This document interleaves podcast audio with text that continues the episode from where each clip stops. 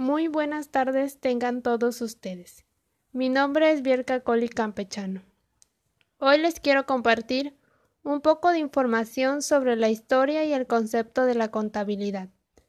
Me parece interesante saber que desde el principio del hombre ha venido la historia de la contabilidad, gracias a sus métodos primitivos, y ver cómo han desarrollado en el transcurrir del tiempo y cómo han mejorado sus métodos, contables y teóricos en nuestro tiempo actual.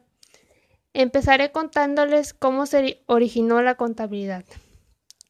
El desarrollo de la contabilidad se remonta a la antigua Mesopotamia y está relacionado con los avances en la escritura, contar el dinero y en los primeros sistemas de, de auditoría usados por los antiguos egipcios y babilónicos. Las primeras formas de notación contable que usaban eran pizarras babilónicas y quipus. En la Edad Moderna aparece con su aporte Fray Luca Pacioli, quien fue el que estableció la partida doble. En el siglo XVIII, Edmund Lee Green aparece con su aportación del libro mayor. Fue hasta el siglo XIX cuando la contabilidad empezó a transformarse como profesión, bueno, ya que les platiqué de cómo surgió la contabilidad, ahora les daré un breve concepto de lo que es la contabilidad.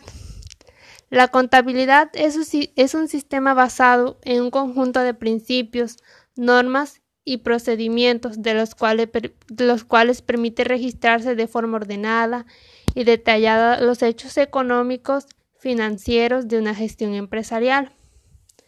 Para poder entender un poco más en qué consiste la contabilidad, es importante tener en consideración algunos conceptos básicos como el balance general, pues es el que informa sobre la situación económica y financiera de una empresa durante un periodo determinado.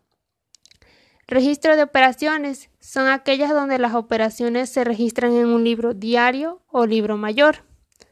El balance de comprobación de sumas y saldo en este, en este es el balance, la suma del debe y del haber de las diferentes cuentas.